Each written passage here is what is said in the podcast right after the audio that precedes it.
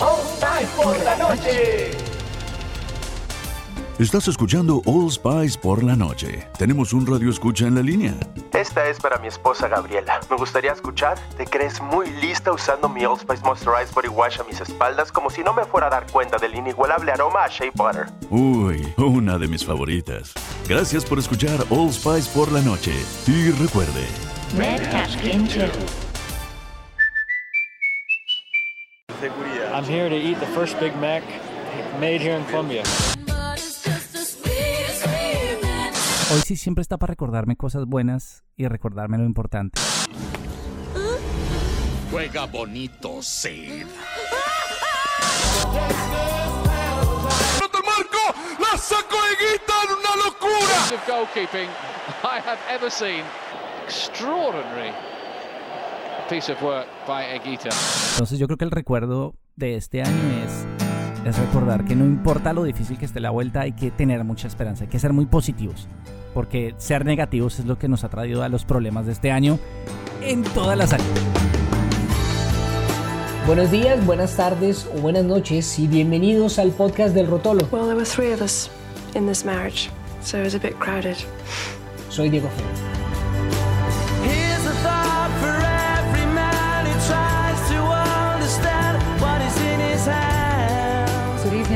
It's been a night of violence in Dublin following this evening's Republic of Ireland versus England football match at Lansdowne Get Road. our boys home. Sob's worried The mum. countries meeting in Paris to discuss the Bosnian crisis have agreed to set up a rapid reaction Bueno, yo force. soy Diego Bolaños Estrada, soy periodista, hago radio, hago contenidos y me encuentro actualmente en Barcelona, en España, estudiando una maestría y trabajando desde acá. Cuando empecé en el periodismo, tuve tres entrevistas antes de entrar a la emisora donde quería trabajar.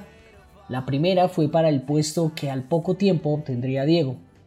Tuvimos, por decirlo de alguna manera, carreras paralelas en emisoras hermanas y enfrentadas. Oiga, eh, le quería preguntar por recuerdos y yo no sé si tiene la memoria fresca como para pensar en el 2 de octubre de 1995 o al menos en 1995 en ese mes. ¿Tiene algún recuerdo de, esa fecha? Bueno, yo nací eh, en octubre del 85, así que estaba a puertas de cumplir mis eh, 10 años. Por esa época, 1995, recuerdo mucho haber eh, hecho mi primer viaje a Estados Unidos. No era tan, tan fanático de la música, pero justo un año después yo iba a tener como un momento pivotal en mi vida que, que iba a tener que ver con el tema del cual vamos a hablar hoy. ok, ok. ¿Cómo llegan los Oasis a su vida? Pues curiosamente, eh, como han llegado varias cosas eh, en mi vida, como, como, que no las había considerado y es, eh, bueno, primero mi primera gran banda cuando, cuando fui muy chiquito era, era Queen. Otro que llega al rock por cuenta de Queen. Esto le da más sentido al éxito de la biopic de Mercury hace un par de años, al menos en Colombia. Y llegó por un amigo mío. Sí. Y um, fue un amigo que me prestó un CD de Queen. En esa época, además, eh, estando en primaria, tener un CD era bien extraño. Y um, logré escucharlo, ta, ta, ta, ta, ta, y, fue, y la música me gustaba mucho. Años más tarde, y, y no fue a través de, de, de este álbum del cual vamos a hablar hoy, fue a través del siguiente. Yo conocí a Oasis porque mi hermano mayor, en el 97, por todo el hype que había alrededor de, de Oasis, compró Be Here Now. Entonces no era un año, era un par de uh -huh. años más tarde. Compró Be Here Now y no le gustó. Bueno, no le gustó a él y no le gustó a mucha gente, porque de hecho es un disco que fue muy, muy criticado, Be Here Now de Oasis. Y como que cuando él lo descartó, ese disco quedó andando por la casa y yo empecé a escucharlo.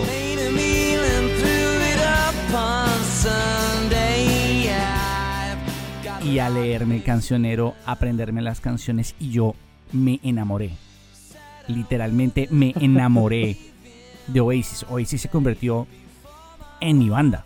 Y, cuando Be Here Now es un disco en serio, Diego, que yo lo, en esa época uno escuchaba los discos hasta dormirse. Es decir, no sé si a ustedes también les pasó, pero antes de casarme, de rejuntarme con la mata, había algo que no podía dejar de hacer para poder dormir, poner música. Podía llegar mamado de jugar fútbol, una rumba, estudiar o trabajar. Para dormir, la música era mi pastilla. Uno escuchaba un disco y lo escuchaba y lo escuchaba y lo escuchaba y lo escuchaba en el orden y no sabía qué canción seguía y qué pasaba después.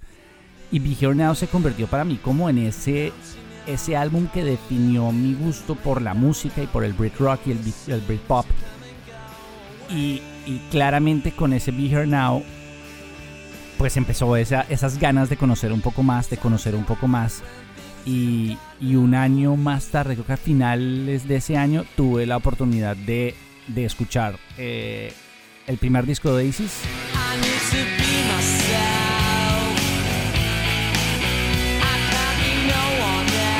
Que fue cuando ya confirmé todo. Y después llegó Morning Glory, en donde yo ya tenía un contexto. Es decir, para mí, para mí, What's the Story Morning Glory no llega como llega para todo el mundo que es como el, el, disco, el segundo álbum de la gran banda y el álbum que la termina de romper. No, para mí hace parte de una historia, hace parte de una narración. Entonces, como que todo mi, todo mi proceso con Oasis fue bien especial. Sí, me llama la atención porque yo creo que eh, pasa mucho. En mi caso sucedió algo muy similar con, con algunas bandas y era que en su momento, bueno, primero para la época tener una grabadora era como una cosa wow. Eh, y recuerdo mucho la primera grabadora que yo tuve, que era una grabadorcita negra de cassette eh, que se podía sintonizar eh, solamente FM. Y yo lo que hacía era grabar canciones o de discos en LP que había en la casa, o si no tocaba de radio.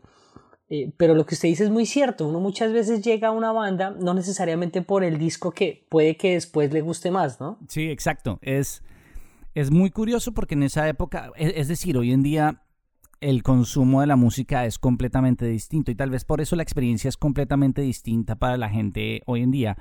Lo cual, ojo, soy muy insistente al respecto, eso no lo hace mejor ni peor, solo lo hace diferente porque además, eh, es decir, antes ya quisiéramos haber tenido la posibilidad de tener ese acceso a ese catálogo musical inagotable en donde, pues, si usted quiere escuchar una canción de la banda, la puede escuchar, punto.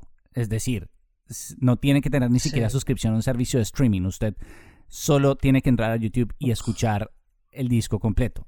E, es para nosotros y cuando usted recuerda lo de la grabadora, eh, eh, es algo que... Y lo que dice Bolaños es cierto. En esa época, comprar un CD era un acto de fe hacia el artista. Oigan, un anciano está hablando. Llegaba uno a su música por una canción y si se tenía suerte, el resto de tracks iban a valer la pena. En el peor de los casos, si al principio no gustaban, iban a terminar haciéndolo. Ni en nuestras fantasías más salvajes era algo real, era algo posible. es decir, eh, el quedarse esperando para que apareciera la, canción en la radio, el, eh, después más adelante, el que le prestaran el CD para uno quemarlo. Quemar un CD significa sacar una copia pirata de un disco o DVD. Fue algo muy de la década del 2000 más de un amigo hacía negocio con eso. Grabarlo en cassette porque a, uno le decían, bueno, ¿y por qué no lo queman? Pues porque no tengo Dixman, entonces necesito grabarlo en un cassette para escucharlo en mi Walkman, porque yo tenía Walkman en esa época. va contigo a todas partes con los nuevos Walkman La Como que el consumo de la música en esa época tenía una narración diferente, distinta, que la relacionábamos con otros aspectos de la vida, con amistades, con momentos, con épocas se convertía en una compañía de, una etapa de la vida. Y eso me pasó a mí con Oasis. Entonces, además es muy curioso porque a mí todavía me raya mucho la cabeza que a mi hermano mayor no le gustara. Es decir, él compró el disco. y no sé por qué lo compró. Eh, eh, supongo que por el hype por la época. Y eh, en ese momento, pues en el 97 era el recién lanzado, el, álbum que le seguía al álbum más vendido de, del Brit Rock. Y, y no, como que no, no, y para mí se convirtió en una, en una cultura de escuchar discos gracias a él. Es, es muy extraño.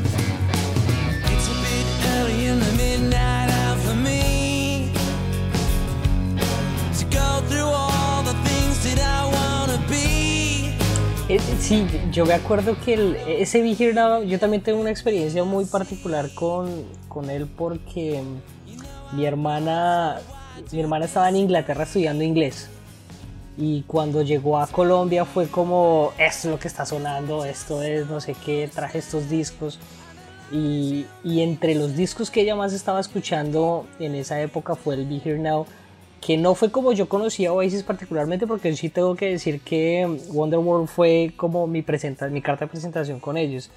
Eh, pero después, eh, pues ya, ya estando haciendo informes para, para emisoras y, y, y, todo el cuento, sí recuerdo leer historias del Be Here Now en donde los críticos estaban locos con ese disco y unos años después empezaron a hablar pestes de él. tour derailment, brandishing their third and most ambitious album to date, Be Here Now. An over 70 minute barrage of Marshall Stack powered rock and roll. Be Here Now boasts a larger than life El, el caso de Be Here Now es bien curioso porque eh, es que el caso de Oasis, Oasis es una banda muy especial porque Oasis es para mí es como la la descripción de lo que es una banda de rock. Más allá de claramente de los clásicos y, de los Beatles y de Led Zeppelin y, de Pink Floyd, para mí es que, es que entendamos que, que, que Definitive Maybe es, es el álbum del rockstar. Es decir,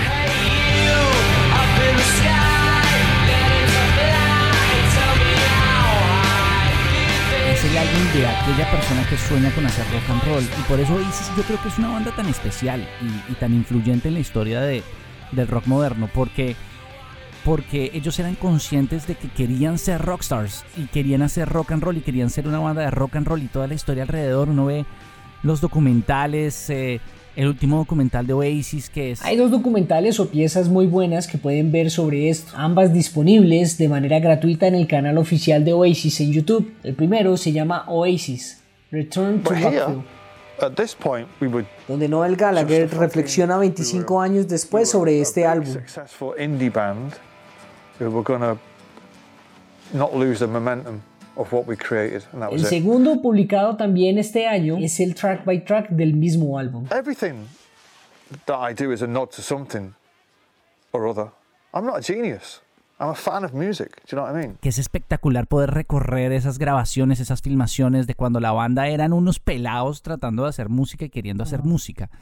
Fue fue, fue muy, muy, muy especial. Pero además todo lo que pasa de ahí en adelante también es tan cliché, pero tan cliché, el, los agarrones, eh, las veces que se desarman, el disco que no se termina, pero se termina y termina siendo un éxito, el disco que todo el mundo odia, pero después ama, el disco que todo el mundo después ama, pero después vuelve a odiar porque es demasiado popular.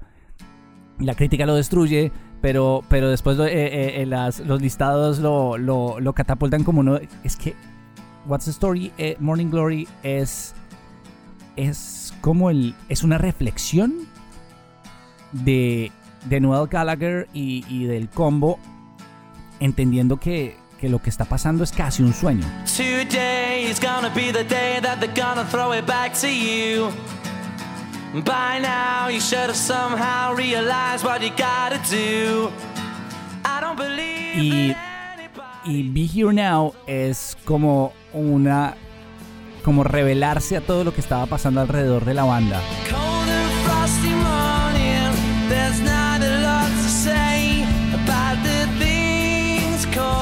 Y es, es, muy curioso porque a los discos los recibieron muy mal. La crítica recibió muy mal ambos álbumes porque era la banda de moda. Pero aunque la crítica la recibió mal, la gente lo recibió muy bien y hoy en día hablan de ellos como algunos de los mejores álbumes del, de la historia de la música. Y, y cuando ellos lo dicen, si usted ve los, los, los documentales, si uno ve cuando, cuando entrevistan a Noel, a Liam, bueno, Liam es más cocky, es más como, como sobrado, pero, pero yo siento que es un personaje. Siempre I don't think I'm a performer. I'm, I'm just a singer because I, I, I'm, I'm, I'm anti-charismatic. You know, I don't. I'm, I'm, not, I'm not jumping around business and wooing the crowd going, come on, eh, yeah. Yo creo que Noel ni siquiera se lo cree. Es que Noel cuando habla de es uno de los mejores álbumes jamás escritos, él tampoco se lo cree porque además no lo era. Él, él dice cuando salí de grabar eh, What's the Story Morning Glory a mí no me pareció que habíamos hecho gran cosa. Y, curiosamente eso es, es tan rock and roll.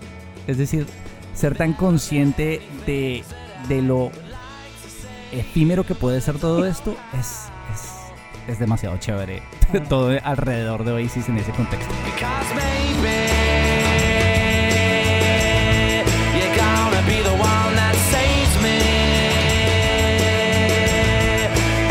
Yo tal vez no lo tengo tan fresco en esa época, sino ya fue después viendo algunos documentales y algunas referencias que se hacían a lo que sucedía con el Brit Rock en esa época, cuál era la competencia y lo que sucedía con el, el disco que iba a lanzar Oasis en el 95 y el que lanzaba Blur el mismo año. It's been described as the British Heavyweight Pop Music Championship. In one corner, four young middle-class men from the south of England, collectively known as Blur, and in the other corner, five young working-class men from Manchester, called Oasis. Eh, que fue, que, si no estoy mal, fue como por días de diferencia. Fue, fue un mes, Eh, sí, sí, sí, pues uno fue septiembre, el otro fue octubre. Eh, sí, fue Y- nada de diferencia. Fue nada de diferencia y exacto, sí. Y se hablaba mucho era de el gran éxito que tuvo con eh, el primer sencillo Blur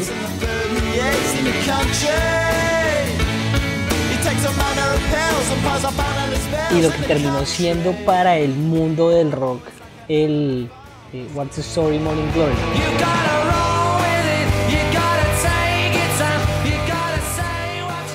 Lo que terminó convirtiéndose, eh, gracias también al tiempo y gracias también a los sencillos que, que fueron eh, lanzándose en su momento sobre, sobre este álbum. Pero lo que usted dice también es muy cierto, ¿no? Como lo que significaba en ese momento el escenario del rock and roll, eh, esa, esa- ese exceso de confianza, ese creérselo, porque yo me acuerdo ver algunas entrevistas de estos tipos y, y verdad es que no creían en nadie, o sea, eran ellos y esto fue lo mejor y ya. Pero qué curioso que usted lo vea desde el otro punto de vista, como de que yo creo que ellos ni se lo creían, o sea, que ellos no. Es que, no se, es no que se siente tan personaje, se siente, se siente a veces muy personaje y además a lo largo de, de- de- de la historia de Oasis, eh, todo lo que comenta acerca de, de lo de Blur y, y lo que pasó con el Britpop, eh, yo creo que los medios de comunicación tienen un papel súper fuerte ahí y en especial en la época porque lo que sucedió entre Blur y Oasis fue un asunto de narrativa y una narrativa que, que alimentaba mucho más Oasis por el tema de los hermanos, eh, el, tema, el tema de los excesos, eh, los problemas, una banda que además tenía, después de su primera gira, casi, casi no la terminan. Eh, hay, mucho, hay mucha narrativa alrededor y eso ayudó a revitalizar la escena musical del Reino Unido en esa época. Porque si recordamos hasta Oasis, que además de ahí en adelante hubo una generación, es decir, marcó un hito en la historia de la música y marcó a toda la generación, porque después de, de las grandes bandas del rock británico, había un silencio muy grande en la música del Reino Unido, que estaba muy enfocada en el New Wave, en la música electrónica, en, en cosas muy importantes y, y en movimientos musicales muy importantes, pero, pero el Se recomienda las dosis de refuerzo de la vacuna contra el COVID-19 para ciertas personas. Para más información visita vaccinate.virginia.gov o llama al 877-829-4682. Mensaje del Departamento de Salud de Virginia. sonido del rock and roll había desaparecido por completo de las estaciones de radio. Y lo que significó Oasis fue decir, hacemos rock and roll, todavía hacemos rock and roll. Y eso, eso fue fundamental. De hecho, ahorita que hablamos de lo de Blur, a mí me gusta mucho Blur. Me parece una gran banda. Pero a mí me parece que eh, la definición de Britpop está mucho más cercana a lo que es Blur que lo que es Oasis. Oasis es, es, es como Brit Rock, como rock pop, como, como, como va hacia el otro lado. En cambio, el caso de, de, de Blur sí es mucho más pop, lo cual no está mal.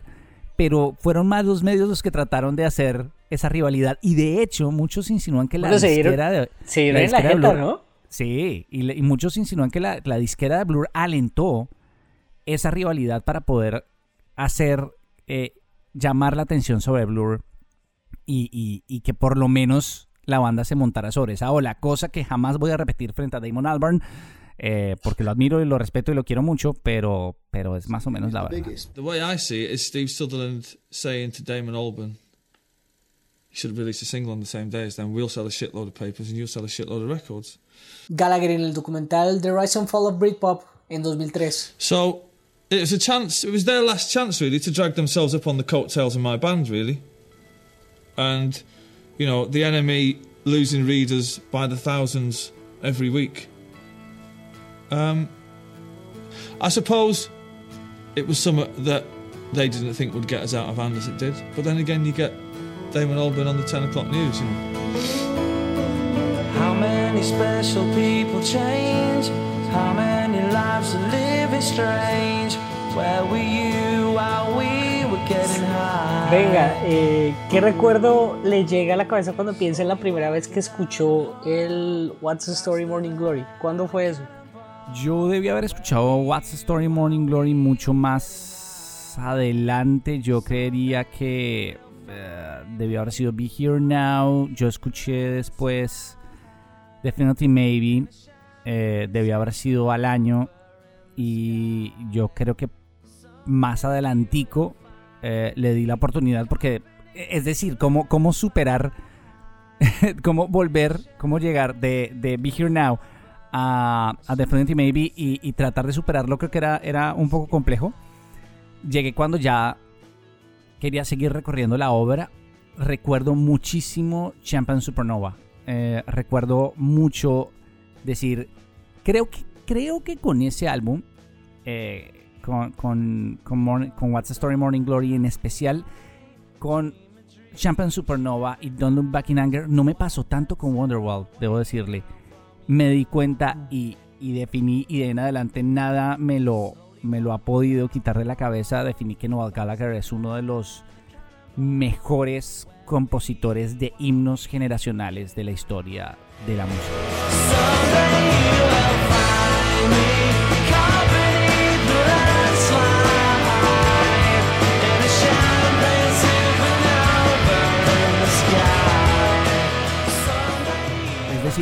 Además hay que aceptar que Oasis no se inventó nada, que se robó la mitad de lo que hacía, la inspiración, el sonido, la voz de Liam, trataba de meter un poco de, de Lennon y, y de otros vocalistas que lo inspiraban. Noel Gallagher cogía los Beatles y los plagiaba descaradamente, pero, pero cogía la obra y la convertía en algo nuevo y hacía unos himnos increíbles. Yo recuerdo que, que yo cuando escuché el álbum, claramente escuché Wonderwall. Ah, esta es Wonderwall, siempre la, la- famosa.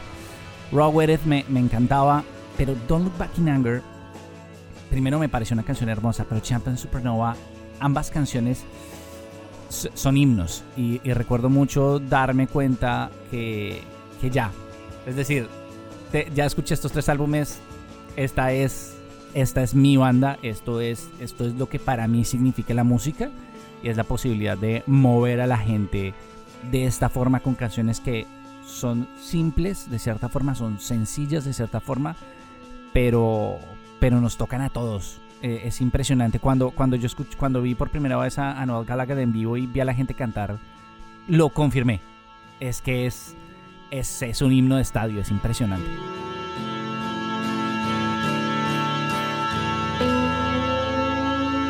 ¿En qué formato lo escuchó? CD. CD, yo, yo mm, recuerdo que todas las escuché en CD. No, de hecho, no, CD. eh, pero la primera vez que ya tuve mío, eh, Definitely Maybe, fue DVD, la edición de aniversario, la primera edición de aniversario que hubo, que se la robé a un amigo. Y lo puedo confesar. Se la robé al guitarrista de la banda que tuve que era fanático de Oasis. De hecho, Oasis es tan importante porque yo tuve una banda. Y el eje principal de esa banda, aunque nuestro sonido no fuera el de Oasis, el eje principal de esa banda era Oasis.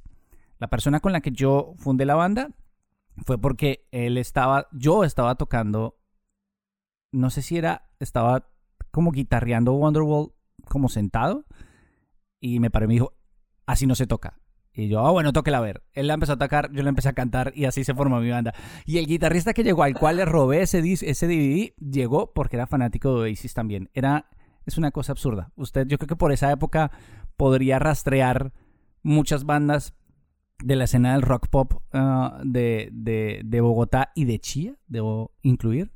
Tenían, siempre lo rastrea uno y Oasis era un eje central de todo lo que pasaba alrededor. Las escuché en CD, en CD siempre. ¿Cómo se llamaba la banda para que la gente Pues, No, no, no me hagas mal, porfa. No, ¿para qué? No, eso no necesita. Eh, Sí, lo Pero pueden hay- googlear y lo van a encontrar. hay No- entrevistas. No, vamos a facilitárselo. Yo, yo me acuerdo que yo todo. lo entrevisté. Hay de todo. Hay de todo, pero no, no necesitamos indagar al respecto. Acá directo al ruedo, la banda de Bolaños en entrevista para Canal 13 en 2014. Pues Choto, llegó Santi junto a Fercho, empezamos a trabajar y a definir un sonido y resultó esto que ahora se llama Directo al Y Radio. así sonaba directo al ruedo. Parece desde un sueño, se mete bien adentro, pero esto es pesadilla, lo sé, voy a morir. No eran para nada malos. Oiga, 25 años después, que también ha envejecido el disco. Muy bien. Porque yo creo que, creo que lo que también sorprende a Oasis y, y yo hago esta, esta- hago- he hecho este, esta broma en radio durante varios años y es que siempre he tenido mi apuesta para la reunión de Oasis. Tengo un fondo, eh, un fondo así chiquitico, que ya no es tan chiquito, de hecho, de ahorro eh, trimestral para la reunión de Oasis, para ir a donde tenga que ir a verlos.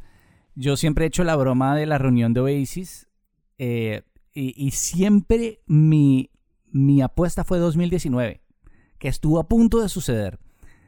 Y yo creo que en 2020 habría sucedido, llegó la pandemia y de, pronto por eso estamos como estamos, porque Oasis no se ha reunido y, y todo está mal en el universo y por eso es que estamos en este año tan extraño. Pero eh, yo creo que ha envejecido demasiado bien. Y mi punto es que por eso es que Oasis no se ha reunido.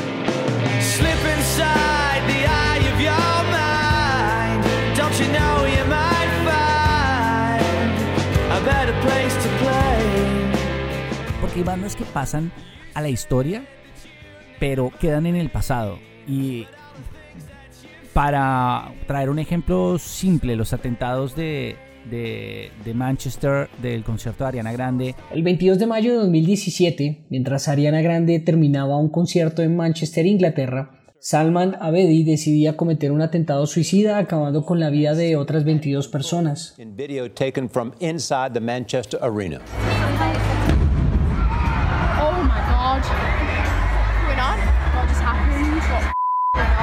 Meses después, varios artistas se reunirían en esta ciudad para el concierto benéfico One Love Manchester.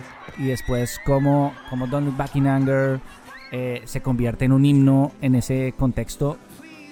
Eso demuestra cómo, primero, reafirma que Noel Gallagher es un compositor de himnos. Y segundo, demuestra cómo, cómo Reino Unido quiere Oasis. Es que es impresionante. Siempre que pase algo, siempre va a haber una canción de Oasis para usar. Y, y por eso este disco, eh, lo mismo que pasó con Be Here Now, que también tuvo su aniversario, creo que redondo hace un par de años, siempre están celebrado. Porque, porque es demasiado bueno, es simple, no, no fue un disco que cambiara la percepción de la música en la historia, no, pero fue el disco que representaba el sonido del rock and roll en su época y por eso es tan importante para los británicos y para los amantes del rock británico.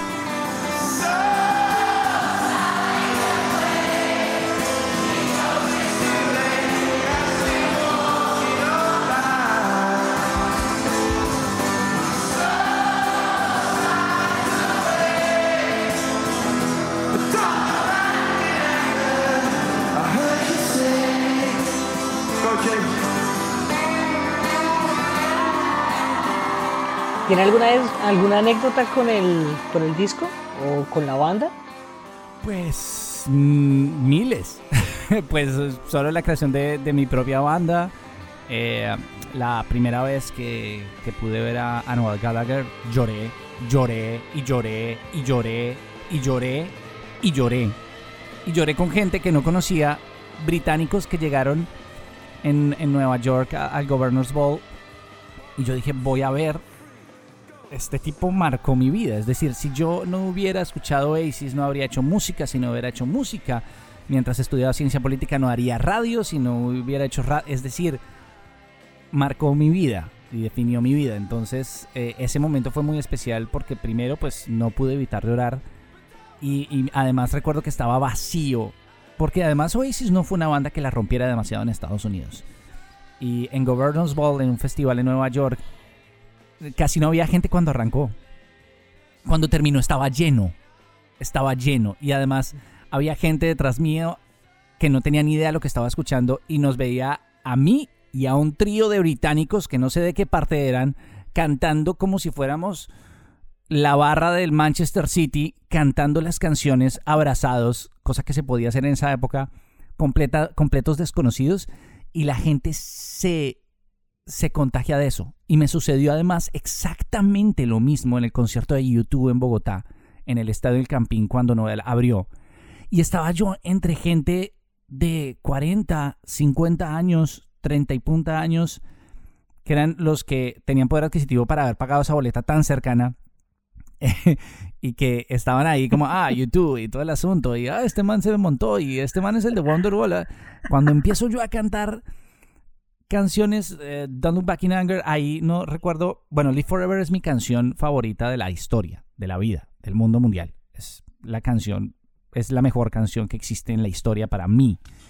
Cuando empiezo a cantar Live Forever, y yo canto a grito herido, y la gente, me acuerdo que había unas viejas al lado, y me miraban con cara de este man está loco al principio, pero después era como...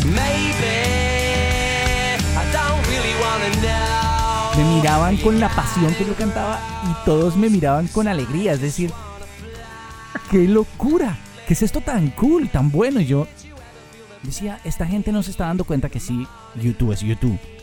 Pero frente a ellos estaba cantando uno de los mejores cantautores de rock and roll de la historia. Y fue bonito como, como Oasis tiene esa capacidad. Y yo creo que eso es lo más importante de Oasis. Es la pasión que transmite, eh, genera este tipo de historias.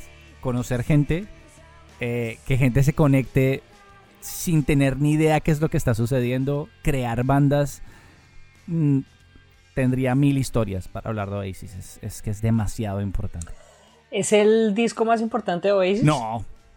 Definitely Maybe es el disco más importante de Oasis. Eso, por, por lo menos, yo creería, yo no, no creo que, me gane tomatazos. Definitely Maybe es, es, es historia pura. Es, es la declaración de intenciones más honesta de unos pelados de clase trabajadora que aman el rock and roll y están obsesionados con la música y con la idea de tocar y vivir tocando es, es un disco inigualable. O sea, Definitely Maybe es un disco inigualable. Lo que pasa es que What's the Story Morning Glory es el epílogo inigualable para ese disco.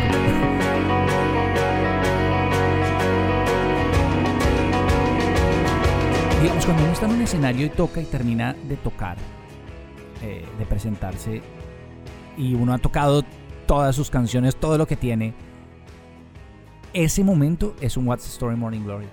Es ese momento en que uno dice, lo que acaba de pasar es cierto. Y por eso es que el disco es tan bonito. Es un disco de, reflexión.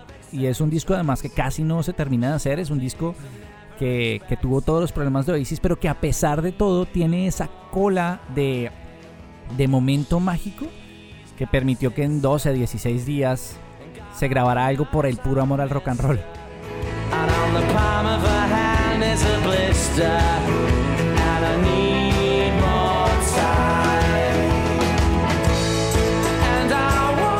Un recuerdo del 2 de octubre, pero de este año, del 2020. Uy, un recuerdo del 2 de octubre del 2020. del 2 de octubre me queda difícil. Eh, octubre, octubre, este octubre no me queda tan difícil porque octubre es lo que es finales de septiembre y octubre son, meses muy especiales. Final de septiembre es el cumpleaños de mi esposa. Octubre es mi cumpleaños, pero además es el mes en que me casé. Eh, un recuerdo muy especial de este año, celebrando mi aniversario de matrimonio, es, es entender que no, que no importa lo que pase. Y además, para eso está Oasis. No importa lo que pase, siempre hay esperanza. O sea, creo que en octubre me di cuenta que a pesar de lo oscuro que parezca todo, hay que ser positivos. Porque en el momento en que se pierde la esperanza, estamos completamente fregados.